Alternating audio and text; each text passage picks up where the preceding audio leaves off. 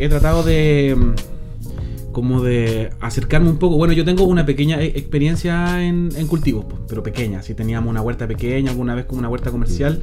Mm. Pero también, a- al mismo tiempo, algo que me quedó dando vuelta en esos años es que al lado donde estábamos, por ahí por los sectores del Lautaro, por ahí, había una persona que tenía un, cultivo de trigo. Sí, era más o menos como una hectárea, algo así. Y una de las cosas que yo veía es que, claro, después de dos años, tres años, él, no pudo seguir cultivando, pues tuvo que dejar descansar el suelo. O sea, ahí es cuando yo pienso qué tan productivo o, o qué tan beneficioso es como sacarle todo el provecho a un lugar y luego tener que dejarlo porque lo dejaste devastado, ¿cachai? Es como... Y siento yo que al mismo tiempo, ahora que está como en boga y de moda todo este tema del cambio climático, todas estas masas verdes estas masas de, de- de, no sé, pues de, de biosfera que almacenan el carbono y que lo tienen que de, alguna manera dejar en la tierra, con estos suelos devastados como que está empeorando la situación, siento yo, pues, ¿cachai? Entonces ahí es donde me entra este, y, me hace como caleta de sentido hacer hoy en día un capítulo sobre, sobre la regeneración de los suelos, la regeneración de la biosfera, la regeneración de la vida, de alguna manera. Mm. Eh, y yo a- averiguando hace un año atrás me di cuenta y, y conocí como este tipo, el eh, Fukuoka, Masanobu, Mm. que hablaba sobre la revolución de la brisna de paja, po, y Mm. me imagino que tiene que ver un poco por ahí también, donde él como, como que pesca eh, los modelos naturales de la, Mm. de la vida, de- del bosque o de la naturaleza en general, y tratar de replicarlo en un ambiente quizás controlado, quizás no, pero tratar de replicar lo que la naturaleza como que nos muestra. ¿Es, es- es un poco así o, o estoy tal vez... De todas maneras, ya hay que pensar que todo tipo de agricultura es una cuestión, es, una- es un, es un manejo del ser humano sobre condiciones naturales, Sí, no es natural. Entonces, Sí, la primera revolución, de hecho. Una claro, revoluciones. exacto. Y hay un cambio enorme de vida en todo lo que es la cultura humana a partir de la sedentarización que significa Sí. la agricultura. Y eso es súper complejo y tiene que ver con procesos también de dominación Sí, eh, y en donde incluso el ser humano dejó ser cazador-recolector, que es una forma súper interesante de no generar tantas cargas ecológicas a los lugares. Sí. Entonces, el paso a la agricultura es todo un tema, como estamos hablando. Y, y, bueno, se realizó de, de, de maneras como se pudo y de muchas maneras, a distintas escalas, hasta que ya aparece la cuestión industrial, la revolución verde. Sí. Estamos hablando de otras cosas ya. Y, y hoy día lo que vemos justamente es todo ese, ese chip de pensamiento y de, y de trabajo, desde el más, muchas veces desde el campesino así hasta el Sí. grandote. Entonces, el agotamiento, el sacar y sacar de los suelos, como decís tú, eh, rompe con una cuestión básica que es la reciprocidad con los suelos, pues si es reciprocidad al final Sí. también, pues ida y vuelta. Y cuando Sí, tú estás trabajando con ciertos principios agroecológicos, estáis velando porque esa reciprocidad se cumpla, por lo menos de cierta manera, y hay un montón de técnicas. ¿cachai? Lo que decías tú de tu vecino ahí de labranza. Claro, si mandáis trigo, que es un cultivo súper demandante durante unos, un par de temporadas, aunque le esté aplicando eh, Nitrógeno. toda la fertilización Sí, artificial, NPK que le llaman, todo ese paquete tecnológico, lo vaya a estar igual eh, explotando el lugar y no va a estar devolviendo lo que necesita, ¿cachai? Te estás llevando Claro. en el fondo. Extractivismo. Sí. Y la agroecología, que no es lo mismo que la agricultura regenerativa, pero es como que viene, es un proceso que viene un poco en paralelo tal vez, pero que tiene ciertos principios re básicos para evitar eso. Está ahí ya en, en creación. Sí, sí, sí, así que voy a aprovechar de dar la Te la bienvenida. regaste. Ya. Sí, Vámonos. voy a aprovechar de, de dar la bienvenida a este podcast eh, emitido desde la zona lacustre de la región llamada chilena. Estamos aquí con Jorge Pereira que se está mandando todo abajo. Estamos aquí con Jorge Pereira, eh, él es, él es miembro de la agrupación FEN Regenera, dedicada a, a todo este proceso tan necesario, creo yo, de como devolver la mano también a los territorios y a los suelos y de alguna manera siento yo como regenerar con lo que es tan importante para nosotros que es la alimentación, ¿o no? O sea, siento que sin alimentación ninguna sociedad subsiste y si de una manera uno puede devolverle la mano a la naturaleza, hay que buscar todas las herramientas posibles para que eso suceda. po. Entonces, ya pues, hablemos de qué es lo que FEN, FEN, de dónde nace, quiénes son, a qué se dedican, qué, qué están haciendo. Ya, buena Mauri, eh, bacán la invitación. Siempre interesante poder conversar, compartir un poco ahí eh, lo que se está haciendo, lo que se está, los procesos en que están los, las distintas redes, territorios.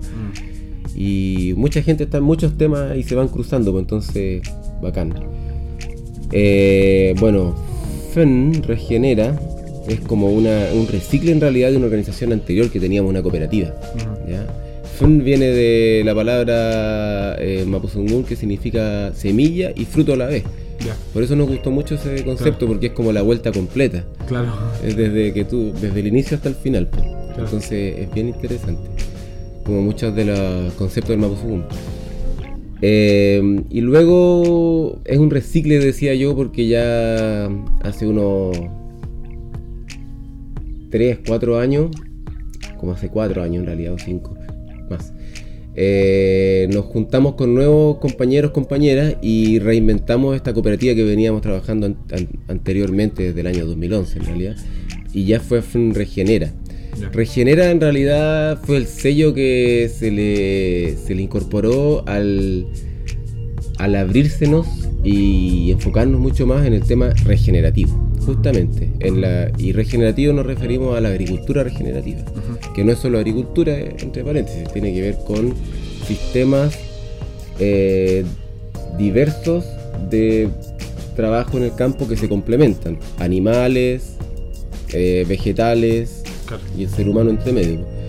Entonces, eh, eso es, es FEN. Somos cuatro eh, compañeros, compañeras, con diversos oficios, saberes, la mayoría ya vinculados a, a- a la tierra y al hacer, sobre todo al, al- al- al- al hacer con las manos, al, trabajo eh, y la investigación en el tema agroecológico. También al trabajo con organizaciones sociales, con grupos territoriales sobre todo. Y, y por ahí nos encontramos eh, en cierto momento eh, con, con el maestro Jairo Restrepo. Ya. ¿ya? Y eso nos. Eso no, ya, ya nos habíamos armado como equipo y veníamos pulsando estos temas, pero eso fue bien decisivo para nosotros. Eh, nos tocó coorganizar el seminario que se hizo en Huitag eh, en 2019, ¿fue? 2018. Eh, en la escuela, un seminario en donde vino gente de distintas partes, ya era en el medio, era de 2019, en medio de estallido social en realidad. Sí, recuerdo la época. Sí, pues. Sí, andaba ahí uno de tus colegas también. Andaba de, Manu, ¿no? de- el, andaba un compa de Argentina, el Pablo también. Sí.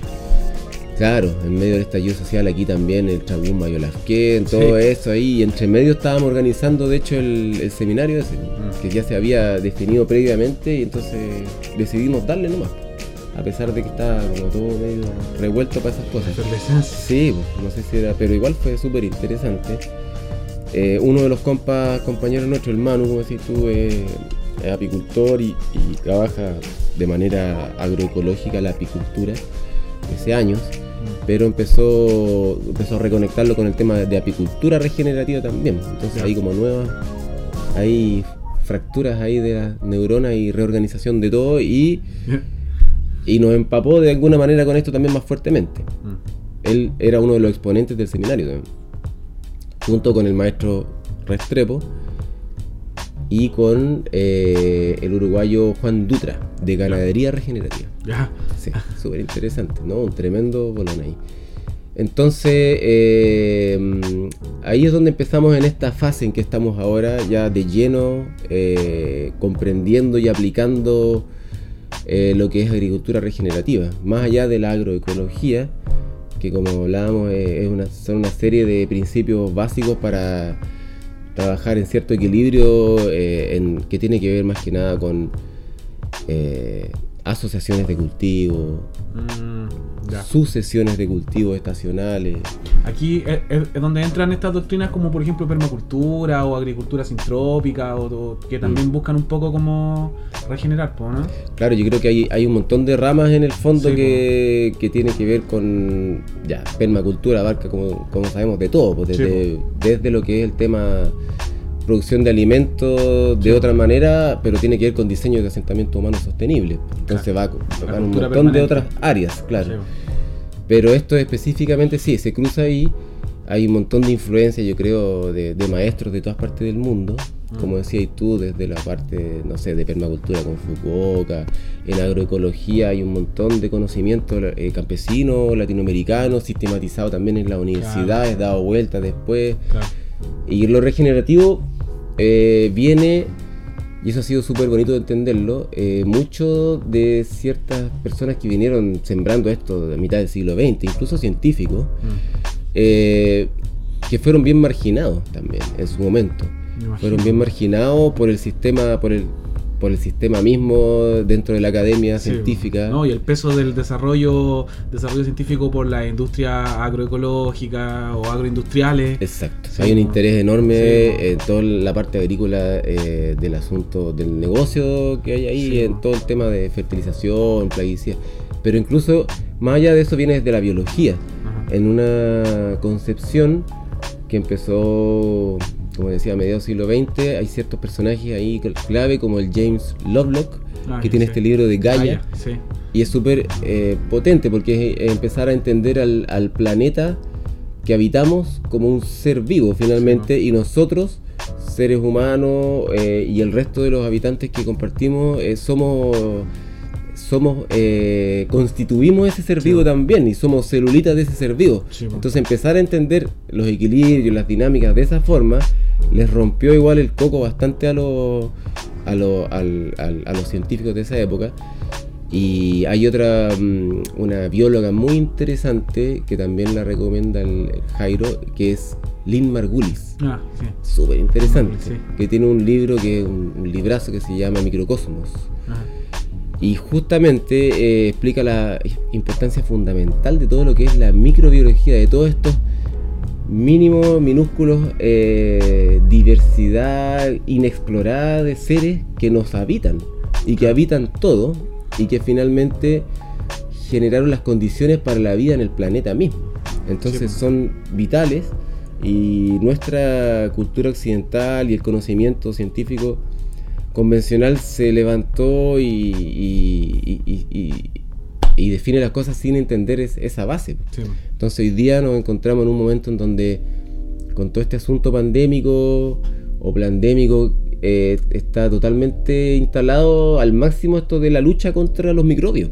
Sí. Y La justamente, asepsia. claro, Sí, la limpieza la- y, Sí, y po. fundam- y en realidad es justamente el paradigma contrario al cual se funda la micro, o sea, la mm, agricultura regenerativa y la comprensión más allá de la agricultura. Esto se está haciendo a nivel de, alimentación, a eh, con todo el tema de, los- fermentos, todo esta, este boom que hay ahora de todos estos temas, eh, de entender que somos, eh, habitamos un sistema mucho mayor y también nos habita un, sistema minúsculo y de millones de seres eh, que en realidad son la mayoría incluso de nuestros propios organismos. Más del 90% dicen los que estudian esto, eh, de nuestros seres están compuestos de bacterias, virus, protozoos, actinomicetos y una lista de enormes cuestiones que, que ni siquiera se han explorado.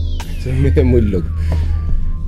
Y que, y que están vivos de alguna manera, están vivos y son parte de lo que tú decías, como este, como este, como digamos, sistema vivo aún mayor que es la biosfera, y que yo siento que de repente como ya no se puede seguir negando que nuestro actuar de alguna manera afecta tanto positiva como negativamente en, en el entorno, en el macroentorno en el que uno habita, ¿cachai? absolutamente. Ahora siento yo que no sé, pues esta agricultura, yo como que tengo la hipótesis que siento que desde que se instaló el, el modelo fordiano en, en la economía, se como que se trasladó a todas las otras variantes de la vida y a la agricultura no, no, no es una que, que se salvó. pues. claro. ¿Cachai? Como un, un- un método así súper invasivo, súper estructurado, vamos metiéndole Mm. químicos, así, el, el- el menor esfuerzo posible de análisis del, del entorno. Claro, aquí lo que, bueno, eh, Jairo despotrica montones y tiene harta razón es contra los mismos agrónomos y las universidades. ¿Por qué? Porque Sí, finalmente son, lo único que hacen es igual que pasa en la medicina alopática, que son, eh, están totalmente cooptados la, la, la institución donde se enseña esto, las universidades, por los mismos grandes laboratorios, que son los mismos que sabemos todos que no solamente eh, son dueños de la semilla, están vinculados con los dueños de la semilla, eh, con toda la producción de todos los, los químicos y fertilizantes, plaguicidas, y de, la, y de los medicamentos también que enferman a la gente por comer esas mismas Sí. medicinas. Entonces Sí. hay un gran, Bayer, gran, exacto, hay un gran, Syngenta. todo aquello.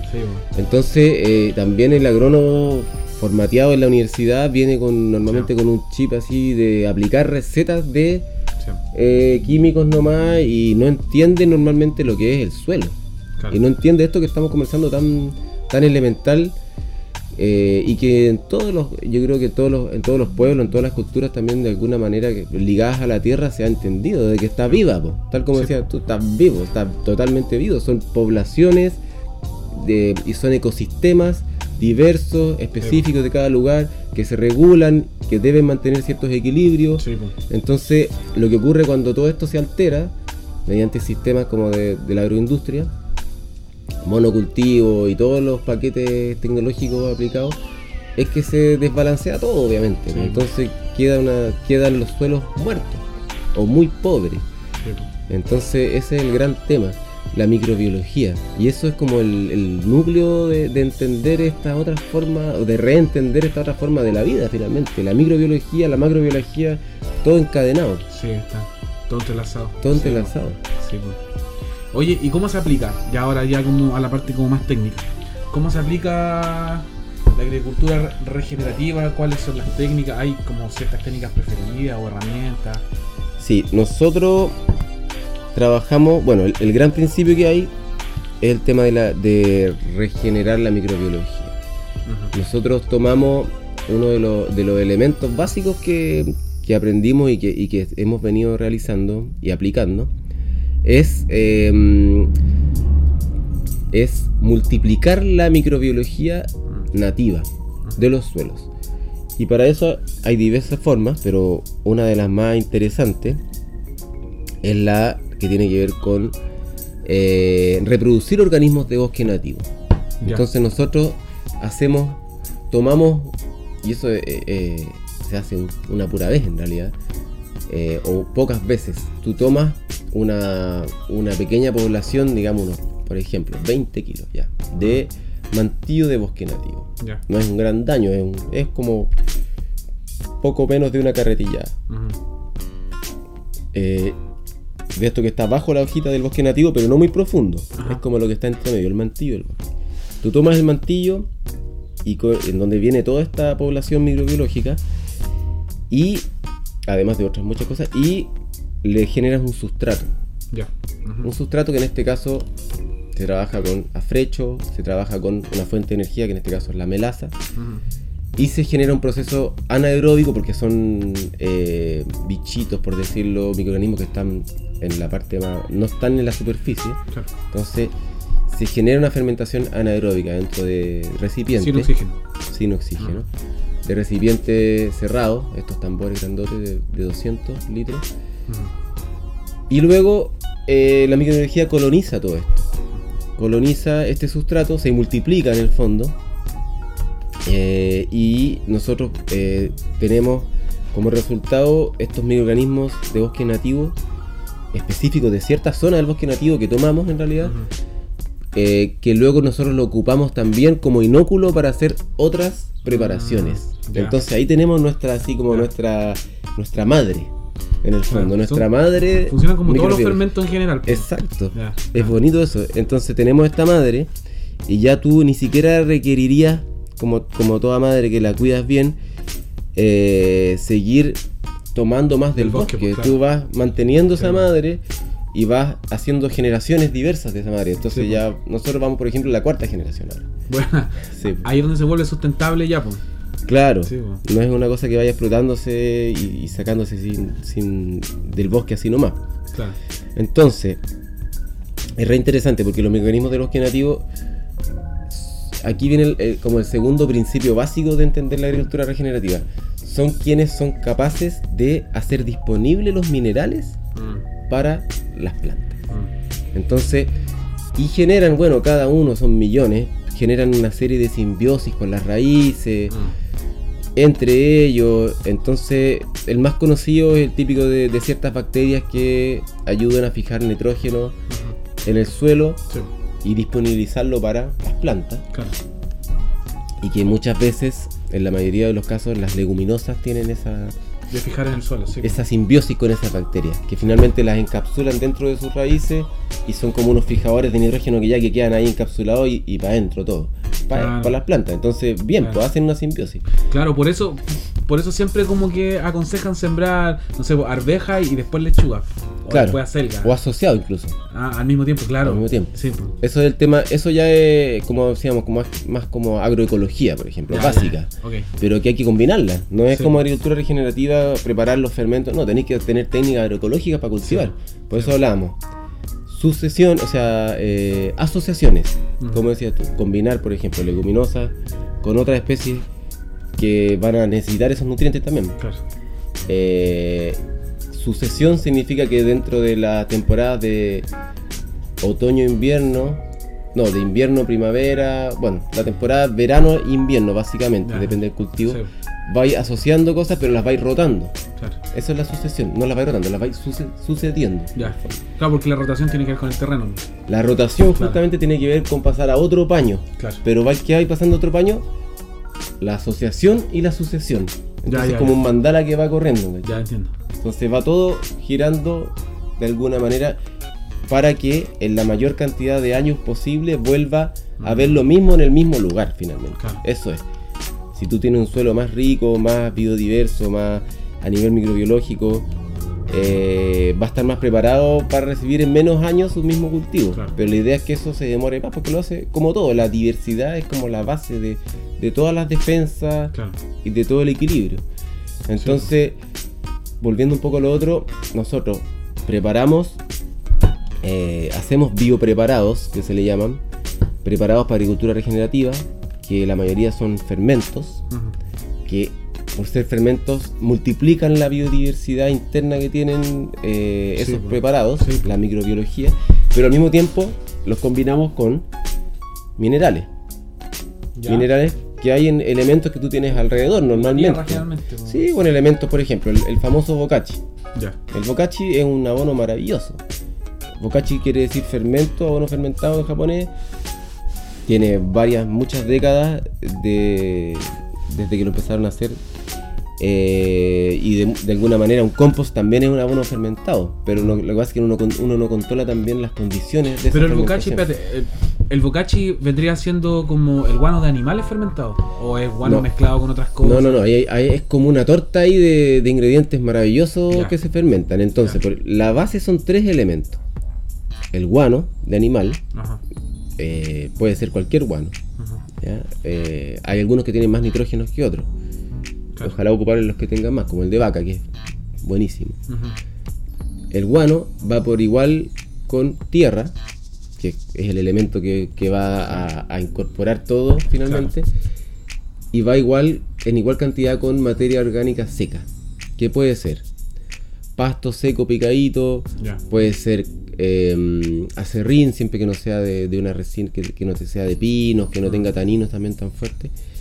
Esos son los tres elementos básicos. O puede ser, en el caso de la, de la materia orgánica seca, eh, cascarilla. Nosotros ocupamos cascarilla de arroz. Que lo sacamos, lo reciclamos en realidad de la séptima región. Porque tiene mucho aporte también de sílice. ya. Entonces, son tres elementos el bocachi. Guano, materia orgánica seca y tierra. Por igual cantidad. Eso, son la, eso es, un- es lo- como el mayor componente de un bocachi. Pero luego tú le agregas el mismo inóculo de microbiología nativa. Ajá. ¿Ya? Entonces ahí le agregas Lo esa, del la cepa ahí, claro, Claro. exactamente. Le agregas melaza, que es el azúcar, la energía para que todo esto encienda. Eh, le agregas Claro, porque, levadura la- porque las bacterias se alimentan de. y las levaduras también se alimentan de, de lo dulce, del azúcar. del azúcar. Claro. Entonces tú le mandáis ahí, pero un- una inyección de energía finalmente fácilmente disponible para, para que encienda y se alimenten y se multipliquen. Claro. Se le pone levadura también, que también trae otro. Bueno, la levadura también son microorganismos Sí, finalmente. sí, y que rápidamente permiten ahí hacer simbiosis y multiplicar. Y hay otros elementos que son de donde eh, rescatamos también otros minerales, aparte de los que ya vienen en la materia orgánica eh, seca, en el guano, en la tierra, eh, en la melaza misma. Hay otros elementos como la ceniza, que sup- siempre si una ceniza más o menos limpia, sin plástico, cuestiones así, viene con, con un montón de calcio, potasio, cuestiones básicas Sí. para, para la vida. Eh, carbón molido. Que son los macronutrientes que le dicen. ¿no? Claro. Eh, y eh, carbón molido que le da estructura, regula la humedad. em, entonces eh, se van agregando una serie de cuestiones. Hay quienes le ponen harina de rocas también, que traen un montón de minerales. Claro. Entonces todo eso se, se empieza a, a- se mezcla de cierta manera y se empieza a revolver por dos semanas, agarra temperatura, Mm. empieza a multiplicarse la vida ahí de una manera pero increíble. Me imagino. Sí, y hay que ahí ir controlándola, eh, paleándola. Todos los días hay que pegarle una buena paleada Para que se aire. Para airear, Ya. para homogenizarla y ya tenías el abono listo. Y ahí tenéis la combinación de la microbiología que, que venía en, en la tierra, que Ya. aplicaste con los microorganismos que reprodujiste Claro. y los minerales que le combinaste. Y esa combinación básica, microbiología, minerales, es la que necesita el suelo para irse regenerando y las plantas para poder eh, obtener y nutrirse de esos minerales, si no, no puede. ¿sí? Claro. Por mucho que le apliques Claro. cantidades de fertilizantes, si no hay Claro. microbiología, no puede absorberlo el- las plantas. Claro. Entonces ese es como el, el cambio de, de rollo que hay que entender. Claro, o sea, tiene que ver con lo que con lo que hablábamos al, al principio, pues, que tiene que ver con, con emular estos procesos naturales, quizás acelerarlo un poco más, pues. Aplicar técnicas para que esto sea mucho más rápido y nos pueda cundir en el en, en el en todo este proceso que dura cuánto, un año. ¿Cachai? Los cultivos son de un año más o Los menos. ciclos. Los Mm. ciclos. Oye, Claro. y esto, ya, mira, a mí como que siento que a nivel rural es súper práctico, así, porque tú tenés, terreno, tenés, no sé, con media hectárea yo creo que ya se hace. Pero esto es aplicable a nivel urbano, por ejemplo, hoy en día siento que, no sé, pues desde el estallido me acuerdo, a- empezaron como a aflorar muchas huertas urbanas en, en los espacios que habían en las veredas, o por ejemplo en los jardines ah, como anteriores de las casas, o en las plazas mismas. Mm. A- De a- todas maneras. a nivel urbano se puede aplicar a menor escala o necesitan, o sea, necesariamente tiene que ser un espacio O como sea, mayor. yo pienso que tiene que aplicarse en a todo nivel. Y puede, por supuesto, que puede aplicarse en cualquier espacio que uno pueda cultivar. Finalmente, eh, lo que está pasando ahora, como dices tú, desde, desde el estallido social, o, o- eh, nosotros estamos viviendo una crisis como civilización eh, industrial. Y esa cuestión, la pandemia o, o los estallidos sociales que están habiendo, eh, son manifestaciones iniciales tal vez de, de esta etapa final de crisis Sí, el colapso. de un, cola- de un gran colapso que ya está súper, eh, eh, ¿cómo se dice? Eh, estudiado de hace años que, po. que- que era normal que fuera a suceder a nivel de calentamiento global, de agotamiento de recursos que sostienen esta civilización, como los hidrocarburos, minerales que se sacan industrialmente, etcétera. Entonces eh, es fundamental y es como lo, lo- lo- la- una de las cuestiones más, más básicas que podríamos hacer es volver a conectarnos con esta dimensión, pues a producir nuestro propio alimento. Es tal vez lo más, como dicen algunos también, es una de las cosas más revolucionarias que podríamos hacer y básicas también, pues, para poder incluso entender un montón de procesos y de cosas sobre la vida misma. Pero a todo nivel, de todas maneras, a todo nivel. Mm, Si uno tiene más espacio, mejor. Porque y si uno puede asociarse con más personas, mejor. Porque son Sí. tareas que no son tan de a uno, a no ser que tenga un, un pequeño lugar. Pero si ya estás hablando de, de espacios de chakra, si Sí. quieres producir alimento, que yo, yo pienso que debería ir para allá la cosa, por lo menos nosotros estamos en ese en esas pruebas ahora y en esa en esa línea de trabajo de producir alimento, más allá incluso de la huerta, que es muy importante, bonito como espacio eh, para la casa, digamos. Pero estamos hablando de la chacra, de la chacra, de la chacra para allá, sí. porque estamos necesitamos cosechar y autogestionar el alimento de verdad. Sí. Y ahí no nos sirve tener unos cuantos puñados de cosas, sino que necesitamos generar unos cuantos sacos de cosas que podamos incluso intercambiar con otras Claro. redes que estén en la misma y así diversificamos y nos abastecemos. Entonces por ahí más o menos es lo que nosotros estamos viendo. Sí, pues. no, y ahí ya van entrando otros conceptos, así como eh, economía circular, economía Claro. regenerativa tal vez, ¿cachai? De todas maneras. Oye, estamos a tiempo de ir a una pausa y vamos a ir a saludar a, los- personas que hacen posible todo esto y volvemos enseguida. Oye, no pensé que andar con la guagua en brazos doliera tanto. ¿Y no has pensado en comprarte un portabebé ergonómico? ¿Un qué? ¿Qué es eso? Mira, fácil. tienes que entrar en Instagram o Facebook y poner arroba ovejanegra.cl o puedes también buscar en www.ovejanegra.cl, pero recuerda cambiar la segunda A por una X. Ahí vas a poder encontrar portabebés ergonómicos, accesorios de porteo, fulares, mochilas para las distintas etapas de los bebés y accesorios como cubre porteo para el frío y la lluvia. Buen dato te sacaste, ¿eh? ¿Dónde lo encuentro? Recuerda, tienes que entrar en Instagram o Facebook y poner arroba ovejanegra.cl o puedes buscar en la web como www.ovejanegra.cl, pero tienes que cambiar la segunda A por una X. Emporio Sur es una tienda granel que ofrece alimentos de calidad para que te mantengas con energía y saludable, todo con respeto al medio ambiente y a un precio justo. Aquí puedes encontrar una amplia variedad de frutos secos, superalimentos, vitaminas, hierbas, harinas, condimentos, quesos, mermeladas, alimentos para diabéticos, alimentos para dietas cetogénicas, entre otras cosas. Encuéntranos en Camilo Enríquez 542 en la comuna de Villarrica. Hemos vuelto nuevamente a este podcast que se hace con harto cariño luego de saludar y darle espacio a las personas que aportan con su, con su ayuda para que esto salga adelante. Estamos aquí nuevamente con Jorge Pereira, parte de la agrupación Fuen Regenera. Estamos hablando de preparados, preparados, micro preparados, preparados biológicos. ¿Cómo se llaman? Sí, habíamos conversado de la base en realidad de, de los preparados que, mm, que realizamos, que son lo- la, la reproducción de microorganismos de bosque nativo. Sí. Eh, estábamos conversando de bocachi, un poco de cómo es uno de los elementos para el bocachi, porque el bocachi termina siendo tan, tan potente. Ahora, es interesante eh, también conversar de- respecto a los microorganismos de bosque nativo y sus usos, porque en realidad se ocupa hasta en alimentación humana. Ajá. Ya en la cuarta generación, que es la que nosotros estamos, vamos, eh, y ahora estamos preparando, de hecho, un, un- un formato con unos ingredientes un poquito más, ref- más mm, no refinado, no es la palabra, pero más para consumo humano. Ajá. Porque finalmente estos microorganismos de bosque nativo no solamente nos sirven para mejorar suelo, sino que también nos sirven para mejorar eh, nuestros propios microorganismos internos, Mm, claro. para hacerlos Claro. dialogar ahí, eh, para hacerlos, eh, para generar dinámicas finalmente con, con nuestros organismos internos. Eh, y se, se hace un preparado para consumo humano. Ese lo hacemos con, con avena, con cacao, con miel, ahí mucho más, Ya. más rico, pues también, Sí, pues. para ir para el desayuno, en esa onda. Entonces estamos justo en esa etapa y bien bonito igual, porque estamos como contentos de, de poder empezar a hacer eso. Mm. Eh, y asimismo, los microorganismos que, se, que se producen incluso desde la primera generación, tú lo puedes aplicar para alimentación animal también. Ya. Para darle a las aves a nivel de prebiótico y probióticos, para darle a los chanchos, para darle a, la- a las ovejas.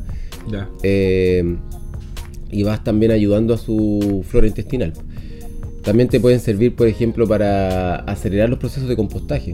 Casi todo el mundo está haciendo co- compostaje en las casas, pero igual a veces, en términos prácticos, eh, hacer compost, así como hablábamos del bocachi, también requiere controlar ciertas condiciones de temperatura, de humedad, Sí, de aireación, esos tres elementos. Sí. No, no es solo juntar No, la basura orgánica. Tú lo dejáis ahí nomás y se va a demorar un montón y qué sé yo. Entonces, para una de las maneras también de, de mejorar estos procesos de compostaje es incorporarle microorganismos Mm, de bosque nativo, porque van a obviamente a reproducirse ahí y van a acelerar toda la descomposición. Claro. Eh, y también hay algo re interesante que es la activación líquida de estos microorganismos. Ya. Nosotros podemos, hacemos como un té con los Ah, microorganismos ya, Sí, sí, he escuchado eso, sí. y se, se le agregan otros elementos, ceniza por temas de minerales. Se le agrega también elementos que eh, nosotros utilizamos, mm, ¿cómo se llama? Suero de leche también. Ya.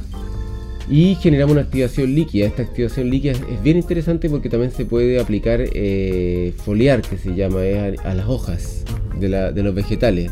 Con un, ¿cómo se dice? Con una mochila de riego o con, o con un aspersor. Se le, se le aplica y tú vas incorporando microbiología directamente a las plantas. Mm, Además con eso tú puedes preparar, por ejemplo, eh, sí, un montón de cosas. Puedes preparar eh, eh, algo para mejorar el tema de, la, de las fosas, por ejemplo. De las fosas de... Fosa séptica. Sí, fosa séptica. Que no es, no es lo ideal tener una fosa séptica, pero un montón de casas en el campo tienen Sí. fosa séptica todavía. Por lo menos para poder hacer que funcionen mejor y trabajen mejor, tú le mandas microorganismos también. Mm, Entonces es una, en realidad un mundo, sirve para de todo. ¿Qué más puedo contarles? Nosotros también estamos trabajando con caldos minerales. Ya. Los caldos minerales son mucho más sencillos, pero son formas en realidad bastante antiguas que, que se venían aplicando para controlar eh, ciertos desequilibrios manifestados en, en- en plagas, en, en los cultivos. Normalmente si tú nutres muy bien tu suelo, eh, de esta otra manera que veníamos conversando, eh, deberías tener mucho menos problemas de ese tipo igual. Pero ya si te aparecen ciertas, ciertas cuestiones, ¿por qué? Eh, igual vas a tener que controlarlo igual. ¿Por qué? Porque finalmente igual tú estás, si tienes un invernadero, por decir, si tienes una huerta y estás cultivando tomates, el tomate no es una especie nativa de acá, o, o coles, no lo sé, Sí, tampoco son de acá. ayuda. Entonces requieren Sí. un manejo, sí, requieren un acompañamiento, porque Sí. es como es una crianza que tienes que hacer. Y tienes que estar ahí, y lo más probable es que como no son parte de este eco- ecosistema que se formó durante millones de años, se van a desequilibrar las cosas ahí. pues. Entonces, ahí el tema del uso de los caldos minerales es interesante. Porque los caldos minerales son eh, minerales, como dice la palabra, que se aplican directamente eh, a las plantas y son fuertes eh, en base a azufre, lo que nosotros ocupamos. El azufre quema, pues, fuego ahí del volcán. Sí. Permite controlar ciertas poblaciones de hongo, de ácaro, de ciertos insectos que te pueden, de pulgones, que te pueden así de Mm. alguna manera echar abajo una, una, una siembra, un cultivo. Sí, sobre todo plantas que no tienen defensas contra esos contra esas poblaciones de, de insectos y de, Exacto. de plagas. Pero al mismo tiempo, el azufre es un mineral esencial también para el crecimiento de las plantas. Sí. Entonces tú lo combinas y, por ejemplo, te- usamos nosotros dos caldos eh, minerales. El de el sulfocálcico, que es combinado con cal, Mm. calcio, que es básico también para el crecimiento de las plantas, y el, y el sulfopotásico, que viene con Mm. hidróxido de potasio, también otro mineral fundamental. Entonces, ¿qué es lo que hacemos? Con eso uno controla la población, pero al mismo tiempo nutres a esa Mm. planta. En este caso lo aplicamos foliarmente eh, a la hojita. Y- pero es otro concepto también, porque en el fondo, ¿qué estamos haciendo para poder eh, equilibrar una planta que necesita un manejo, que está siendo Mm, afectada por una, sí, por una situación? La nutres y al mismo tiempo, como uno de esos nutrientes, que en este caso el azufre, eh, también es un fuego ahí, le manda Sí. también su controlar. Sí, Entonces es interesante, es otro concepto y funciona muy bien. Yo como que recuerdo que uno de los de los como de los mayores enemigos que uno tiene y que lo he escuchado y lo mencionaste antes y que aparece hasta en las ciudades de repente son estos bichitos negros, los pilmes, Mm. que muchas personas al final terminan matándolo uno a uno, pues sacándolo, Eh. pero son un, Oye, puta, problema, po. En una siembra grande. Es un gran problema. porque Nosotros, comen mucha hoja, po. en un día se pueden comer un- una melga completa. claro, te pueden arruinar una- una- un cultivo completo de, de papas, por ejemplo. O de, y no, yo he visto que se sea. comen hasta los porotos, las selgas, Todo. todo. Sí, eh, nosotros fue súper interesante la experiencia que tuvimos, eh, de hecho, la temporada pasada, porque nosotros igual vamos, eh, como le comentaba Mauri, aplicando la- los productos, los biopreparados a, a siembra, si no, no tendría ningún sentido. Vamos, vamos probando, vamos eh, viendo en la práctica cómo funcionan. Mm. Y tuvimos la oportunidad de hacer una siembra de papas en Chaura, con, con los peñis del Love Chaura ya. Y fue súper interesante porque de partida fertilizamos eh, con puro bocachi. Hicimos un mega bocachi allá. Y fue bien trabajado, pero fue bien, fue bien bueno el resultado. Y al momento que no solamente crecieron muy bien las plantas, eh, súper súper vigorosas y, y- y de, buen, de, de buen aspecto en general y tamaño, sino que además eh, cuando empezaron a atacar los pilmes, eh, nosotros hicimos la prueba de, eh, de utilizar caldos minerales. El caldo mineral no, no va a, a matar al pilme, porque el pilme, como todos estos carabajitos, tienen, una- tienen, tienen aceites que hacen que resfalen las Sí, cosas, tienen esta armadura que, que tienen los escarabajos, Sí, entonces no son fáciles. Em, pero sí eh, le hicimos aplicación, en este caso de caldo sulfopotásico, que es un poquito más fuerte que el sulfocálcico. Eh, se le aplicó como aproximadamente por dos semanas no todos los días, pero así más o menos intermitente. Y, y además le aplicamos un remedio ahí ancestral ahí de en base a ajenjo, No, algo, canelo, algo suavecito. ají Picante, a cagar. y chihue. Un una cuestión así, Me faltó tabaco. eh. No, es tremendo. Parece, yo, yo no me tocó cocerlo, lo dejé ahí y, y la- una ñaña ya lo cocinó, pero dijo que la casa no se podía estar en ese momento. Sí. y le aplicado, y se le aplicó entonces la combinación de esas dos cosas. Y fue bien bueno, eh, quedamos bien contentos porque logramos controlar el pilme, pues, cosa que no habíamos eh, visto aquí en la zona por lo menos quien pudiera controlarlo de manera natural. Sí. Porque Sí. la gente, claro, ancestralmente lo controlaba con un ceniza con, o con ciertos preparados Con parecidos. jabones, ¿viste? Claro, Sí. hay, pero el nivel de desequilibrio que hay ahora hace que, la, que las entradas del pilme sean a otro nivel que lo que pasaba hace 50 años o, para atrás, pues en la memoria de la gente que trabajaba con el campo, pero ahora es distinto, la cuestión está disparada. Entonces nos fue bien. Eh, con el caldo sulfopotásico logramos controlar el pilme y, y también con el otro remedio ahí picante. Mm. Y eh, es positivo, es interesante. Te sacaste un buen dato, Sí. siento yo. Te sacaste un buen dato para la. para Pues Sí. yo recuerdo que todos los veranos, porque cu- ¿cuándo llegan los pilmes? Por ahí por enero, más o menos. Sí, con los calores ahí ya. En todos los veranos yo escucho gente preguntando qué hacer con los pilmes. Sí. Entonces, ya saben, ya saben ya. Sí, pues bueno, y son cosas que se pueden preparar de manera eh, casera en todo caso. Nosotros elaboramos estos preparados, es verdad, y, lo, y lo- lo- los comercializamos, pero también está el tema de compartir ese conocimiento. Eh, son cosas que se hacen de manera sencilla, hay que tomar ciertas precauciones cuando estáis trabajando, claro. por ejemplo, con caldos minerales, porque son cuestiones que irritan. Eh, pero, pero son cosas accesibles. Entonces, sí, pues, ahí en un- quedamos contentos con ese experimento. Porque Bueno. eso, no, eso no te lo habla Jairo Restrepo, porque en Colombia no hay eso. Sí, pues. Tipo- hay otros problemas. Sí, O, en, o en Centroamérica o en otras partes. Pero ecológicamente este es uno de los problemas que hay a nivel de cultivo. Bueno, Y no bueno. funcionó. Oye, y ya, proyección. ¿Qué se espera? Mm. ¿O, para dónde va marchando la máquina? Sí, ¿Qué se viene? Nosotros estamos ahora en varias cosas. Eh, por un lado, estamos abriendo como una etapa que tiene que ver más con el, justamente con el compartir estos conocimientos.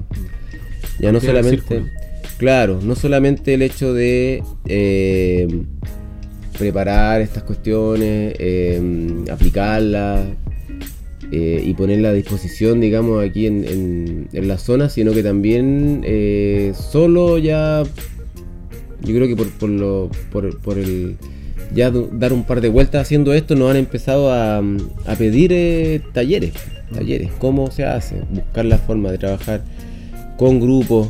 eh, y tenemos ya programado un par de cositas. Entonces es bonito, estamos justo en esa etapa. Tenemos programado un taller en, en el Loft Pucura Ya. dentro de este mes.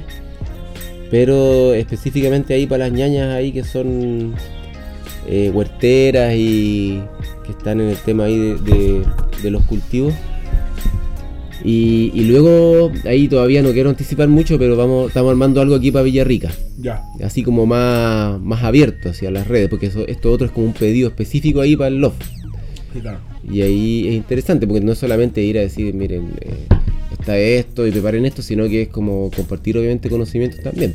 La gente Claro. tiene conocimientos eh, valiosos respecto...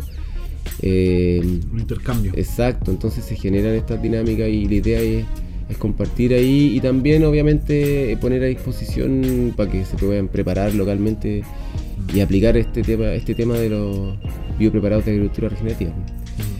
Por otro lado tenemos un, una, una, mm, en marcha como una especie de alianza eh, que está que empezó hace como un mes o algo así, un poco más, con la Universidad de Chile, no con la Universidad de Chile en realidad, con un profe de la Universidad de Chile, eh, que es experto en suelos y trabaja desde la perspectiva agroecológica, a diferencia tal vez de la mayoría de la gente de las instituciones académicas.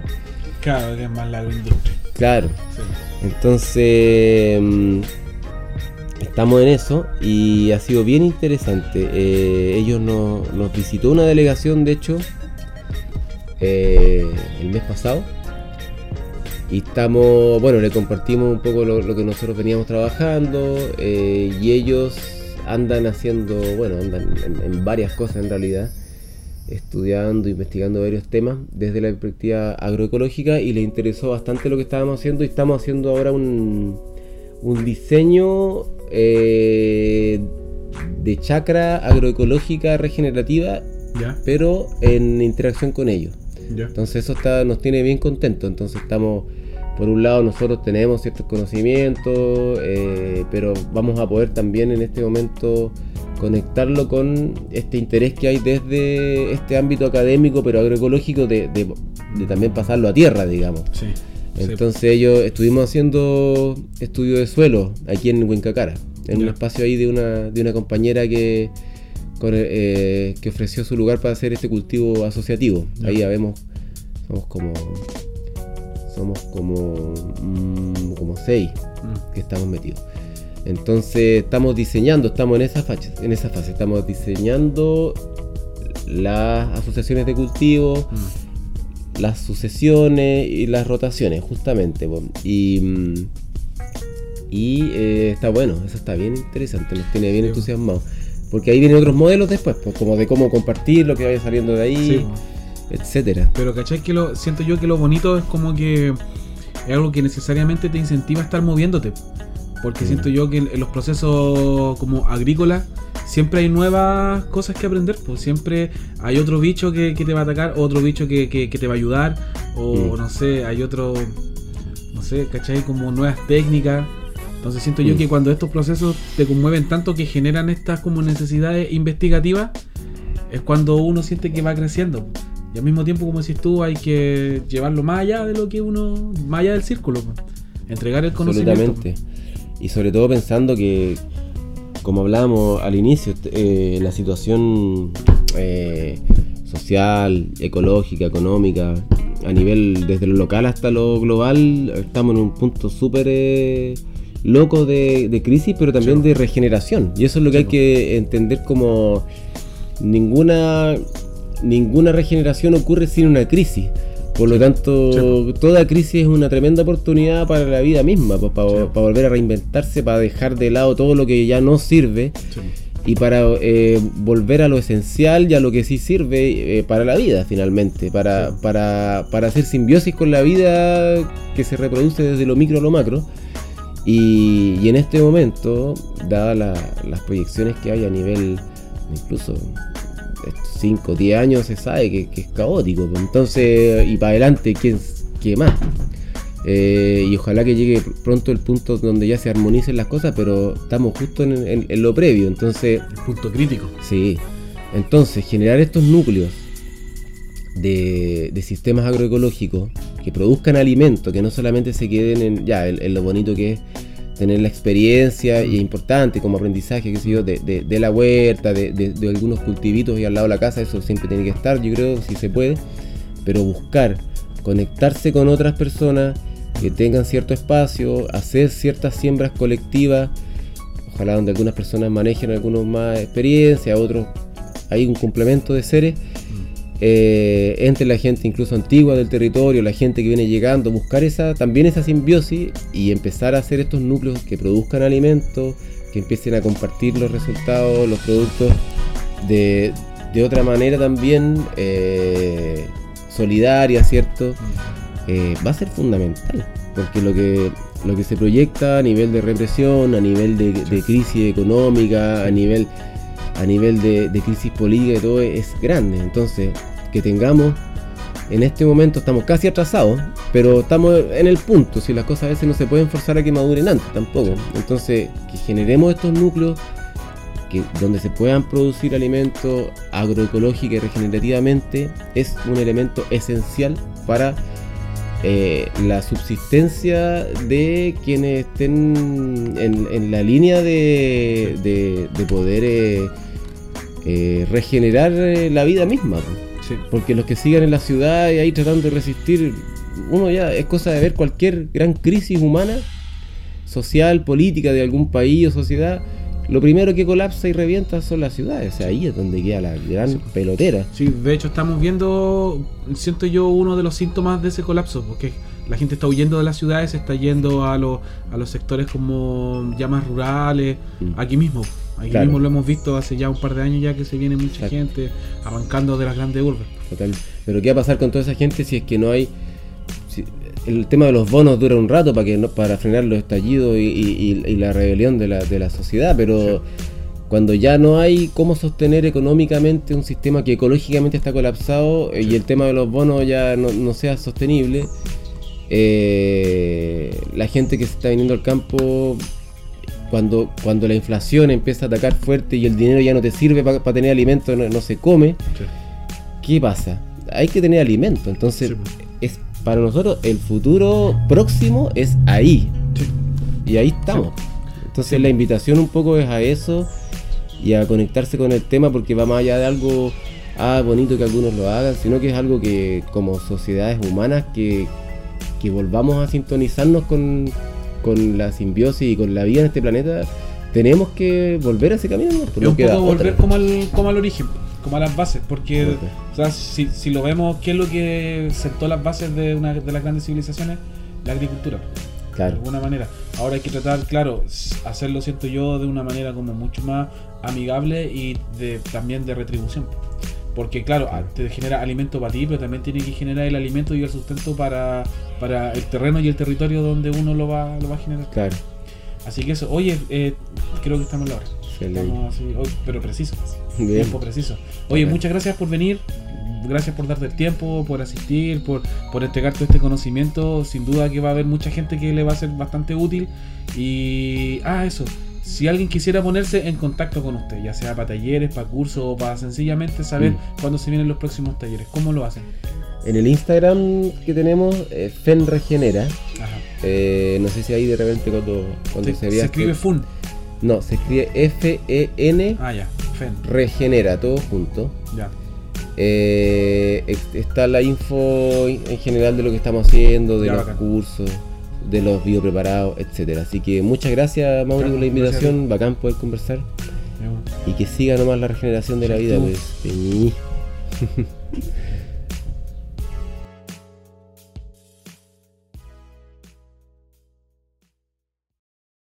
Malembe manita, malembe nomás. Malembe manita, malembe nomás. eh. Un paso para adelante y otro para atrás. Un paso para adelante y otro para atrás. Tengo muchos años de pena en el alma. Con muchas tormentas y con poca calma. Tengo muchos años de pena en el alma. Una herida vieja que aún se desangra. Puedo escuchar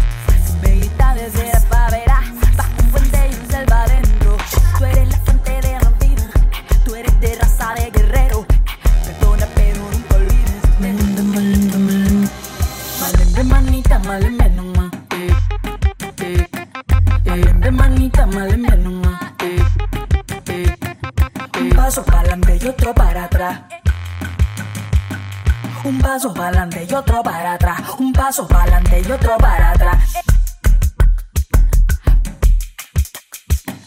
Valiente manita, malene numa, eh, eh. Valiente manita. Un paso para adelante y otro para atrás.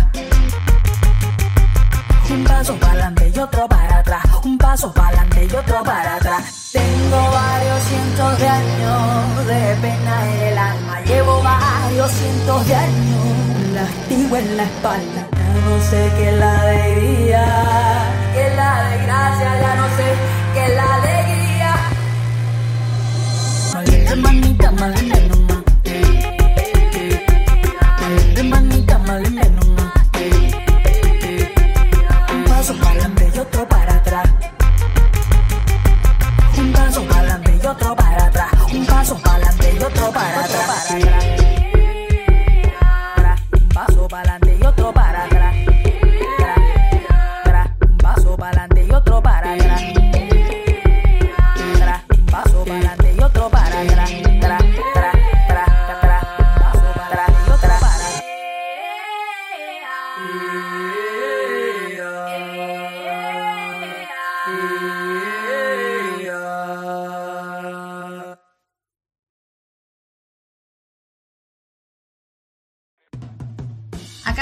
escuchar Hasta Lavar. el mate. Recuerda suscribirte a nuestras redes sociales. Y no te pierdas nuestro próximo episodio.